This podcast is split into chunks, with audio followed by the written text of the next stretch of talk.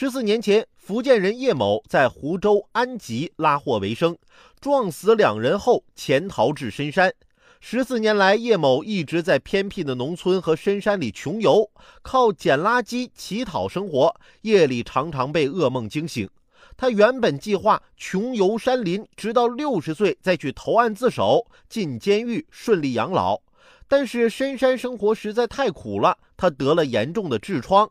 因为啊忍不了痔疮之苦，他走出深山，打算看病，结果被警方抓获。叶某脱离现代生活的十四年，完全不知道天网监控的存在。在广州被抓后，他得到了免费治疗。为此，叶某表示非常感激警方，表示一定老老实实配合调查。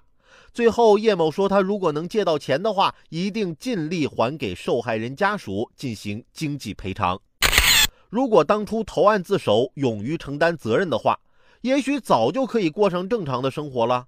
结果一味逃避，十四年来东躲西藏，无论是生理还是心理都备受煎熬，这值当吗？真可谓。妄图逃避，奈何志大才疏，勇于担责，才能专心致志啊！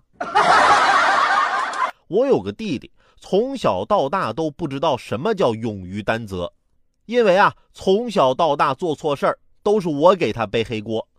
后来有一次，我妈打电话来骂我：“你是不是又把袜子塞到下水道了？都说了多少遍了，脑子是不是被下水道冲走了？”我淡定地说。妈，我出来工作都半年多没回家了。